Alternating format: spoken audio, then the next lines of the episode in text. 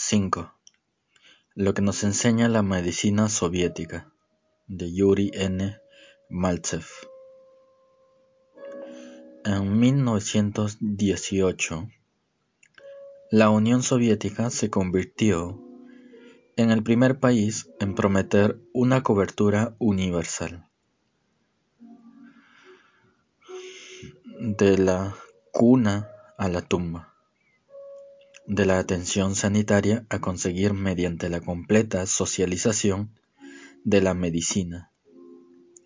El derecho a la salud se convirtió en un derecho constitucional de los ciudadanos soviéticos.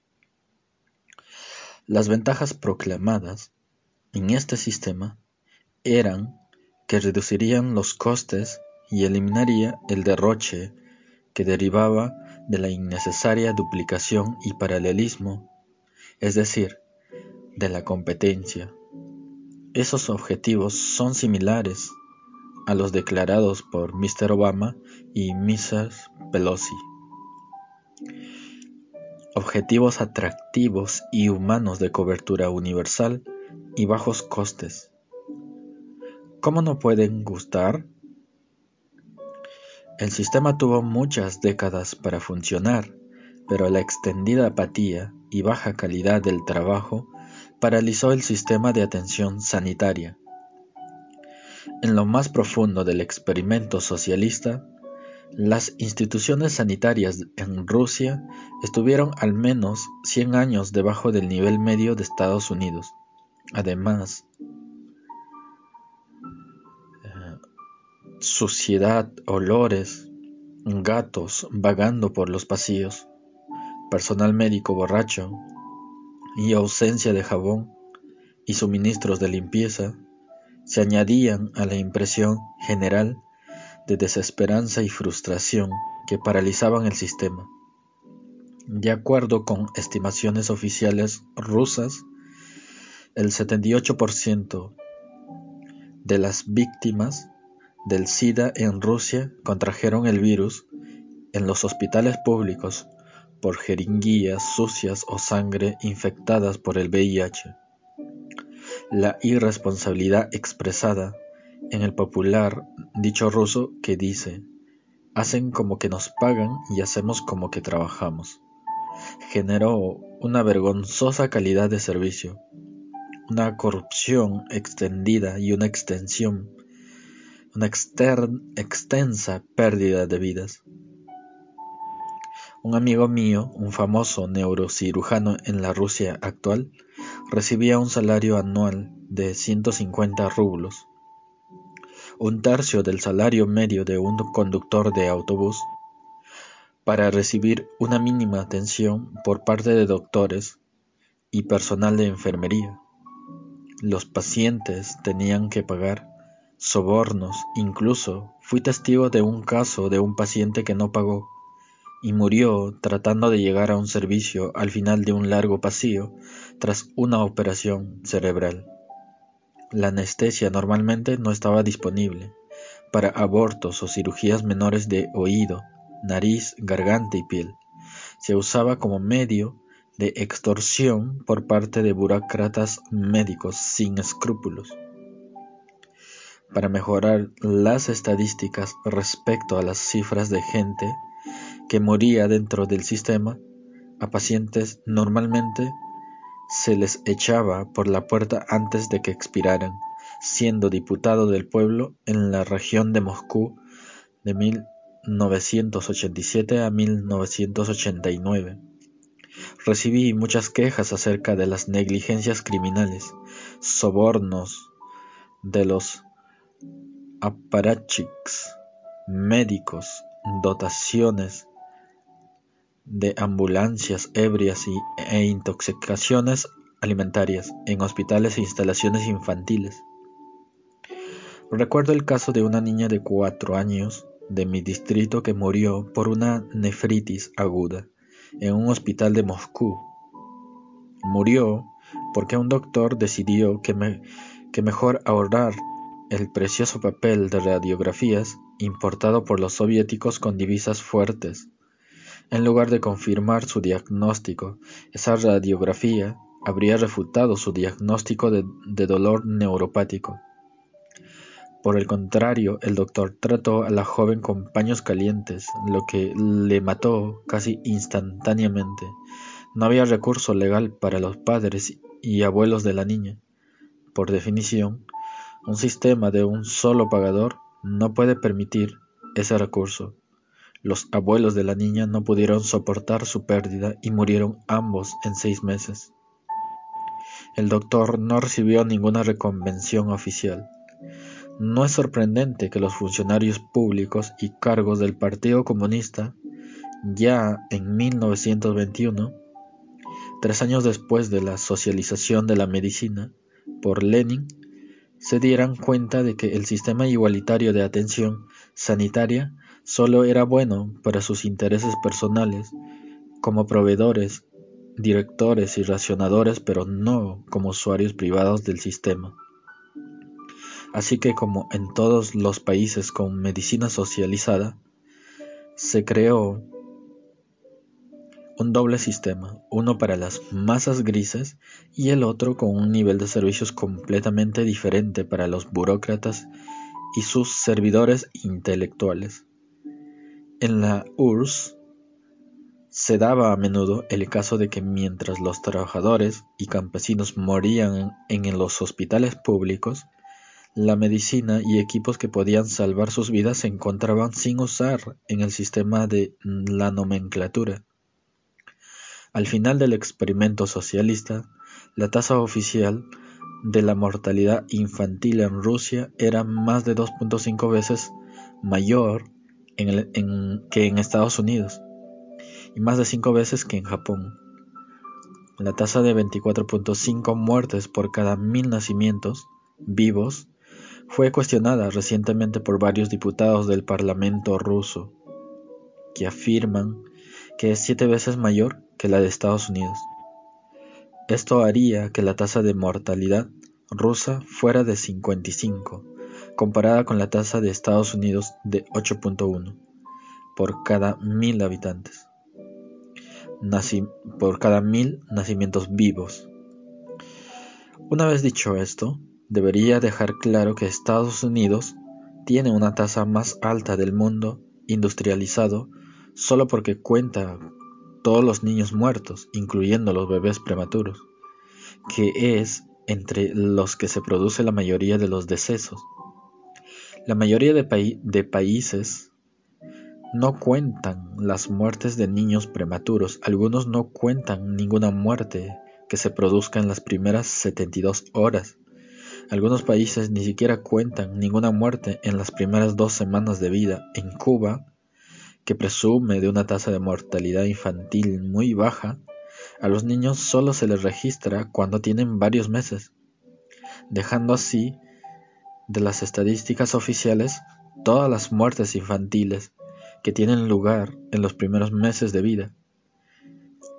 En las regiones rurales de Karakalpakia, Sajá, Chechenia, Kalmukia e Ingusetia, la tasa de mortalidad infantil está cerca de 100 por cada mil nacimientos, poniendo a estas regiones al mismo nivel que Angola, Chad y Bangladesh. Decenas de miles de niños mueren por gripe cada año y está aumentando la proporción de niños que mueren por neumonía y tuberculosis. El raquitismo causado por falta de vitamina D y desconocido en el resto del mundo moderno está matando a muchos jóvenes. El daño uterino está muy extendido gracias a los 7.3 abortos que la mujer rusa sufre de media durante sus años fértiles, teniendo en cuenta que muchas mujeres evitan completamente los abortos. La media de 7.3 significa que muchas mujeres sufren 12 o más abortos a lo largo de su vida. Incluso hoy, de acuerdo con el Comité de Estadística del Estado, la esperanza de vida para los hombres rusos es de menos de 59 años, 58 años y 11 meses, mientras que para las mujeres rusas es de 72 años. La cifra media es de 65, 65 años y 3 meses.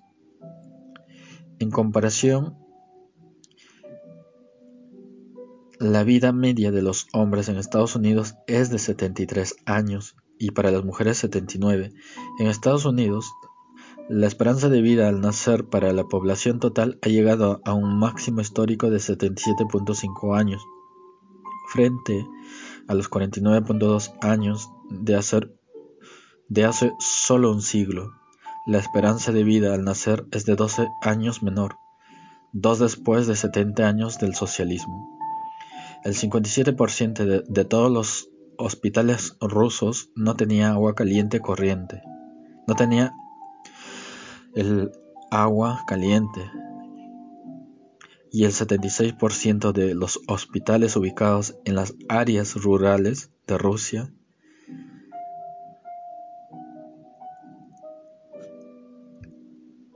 no tenía agua ni instalación sanitaria en absoluto. No es asombroso que el gobierno socialista, al tiempo que desarrolla exploración espacial, y armas sofisticadas ignorara completamente las necesidades humanas básicas de sus ciudadanos? La pésima calidad de servicio no es simplemente característica de las bárbaras. Rusia y otras naciones del Estado europeo es un resultado directo del monopolio público sobre la atención sanitaria y puede producirse en cualquier país. En la civilizada Inglaterra, por ejemplo, la lista de espera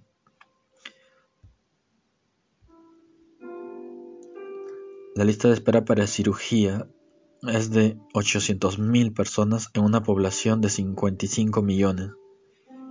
El equipamiento de la última generación no existe en la mayoría de los hospitales británicos. En Inglaterra, solo el 10% del gasto sanitario deriva de fuentes privadas. Los británicos fueron pioneros en el desarrollo de la tecnología de diálisis de riñón, y aún así, el país tiene una de las tasas de diálisis más bajas del mundo. Las Brookings Institution, que no es precisamente defensora de los mercados libres, descubrió que cada año a 7.000 británicos que necesitan prótesis de cadera, entre 4.000 y 20.000 que necesitan una cirugía coronaria y entre 10.000 y 15.000 que necesitan quimioterapia contra el cáncer, se les niega atención médica en Gran Bretaña. La discriminación por edad es particularmente evidente en todos los sistemas de atención sanitaria gestionados públicamente.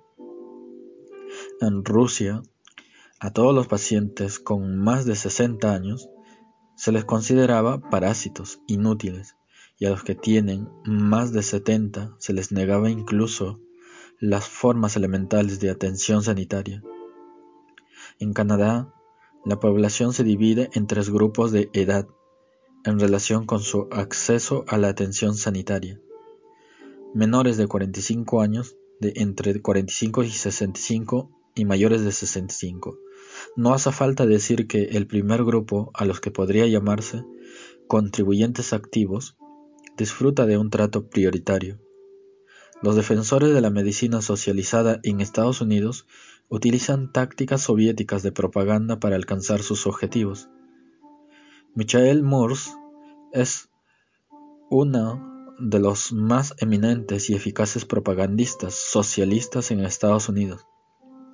En su película Sitco compara injusta y desfavorablemente la sanidad para pacientes mayores en Estados Unidos con enfermedades complejas e incurables con la atención sanitaria en Francia y Canadá para mujeres jóvenes con partos rutinarios. Si hubiera hecho lo contrario, es decir, comparar la atención sanitaria de mujeres jóvenes en Estados Unidos teniendo niños con pacientes mayores con enfermedades complejas e incurables en sistemas sanitarios socializados, la película habría sido la misma excepto que el sistema de atención sanitaria de Estados Unidos parecería el ideal y Reino Unido, Canadá y Francia parecerían tercermundistas. Ahora en Estados Unidos no están preparados, preparando para la para la discriminación en el trato a los viejos en, en lo que se refiere a la atención sanitaria. Ezequiel Emanuel es el director del Departamento de Bioética Clínica del Instituto Nacional de la Salud y uno de los autores del Plan de la Reforma Sanitaria de Obama. Es también hermano de Ram Emanuel, jefe de personal de la Casa Blanca de Obama. Foster Fries informa de que Ezequiel Emanuel ha descrito que los servicios sanitarios no deberían estar garantizados para individuos a los que irreversiblemente se le impida ser o convertirse en ciudadanos participativos. Un ejemplo evidente es no garantizar los servicios sanitarios a pacientes con demencia.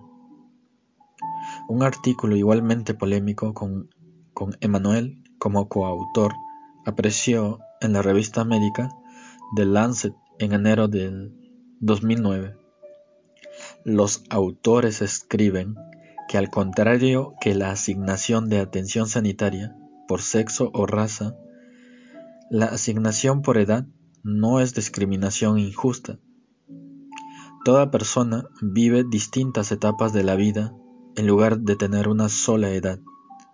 Aunque la gente de 25 años tenga prioridad sobre las que tienen 65, todos que hoy tienen 65 tuvieron antes 25 tratar de forma distinta a los mayores de 65 años a causa de estereotipos, falsedades sería discriminatorio.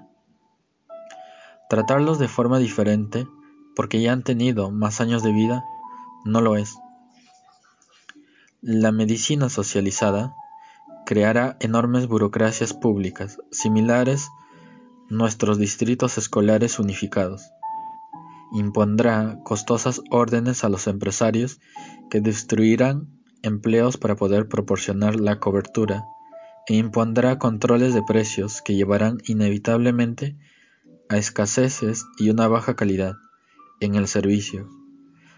También llevará a un racionamiento de la atención sanitaria, no basado en precios, es decir, un racionamiento basado en consideraciones políticas, corrupción y nepotismo por parte de los funcionarios públicos. El ahorro real en un sistema socializado de atención sanitaria solo podría alcanzarse exprimiendo a proveedores y negando atención. No hay otra forma de ahorrar. Se utilizaron los mismos argumentos para defender el cultivo del algodón en el sur antes de la Guerra de Secesión. La esclavitud indudablemente reducía los costes de mano de obra, eliminaba el derroche de la negociación salarial y evitaba duplicaciones y paralelismos innecesarios. Al defender su solicitud de medicina socializada, los profesionales sanitarios de Estados Unidos son como ovejas reclamando un lobo no entienden que el alto coste de la atención sanitaria en Estados Unidos se basa parcialmente en el hecho de que los profesionales sanitarios de Estados Unidos tienen el mayor nivel de remuneraciones en el mundo.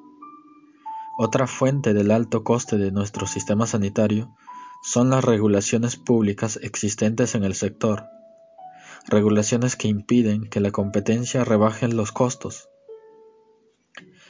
La norma existente como los certificados de necesidad, licencias y otras restricciones a la disponibilidad de los servicios de atención sanitaria impiden la competencia y por tanto generan precios más altos y menos servicios. Los sistemas médicos socializados no han servido para aumentar en ningún lugar la salud en general o, los niveles de vida en realidad. Tanto el razonamiento analítico como la evidencia empírica apuntan a la conclusión opuesta. Pero el lúgubre fracaso de la medicina socializada en aumentar la salud y la longevidad de la gente no ha afectado su atractivo para políticos, administradores y servidores intelectuales en búsqueda de un poder absoluto y un control total.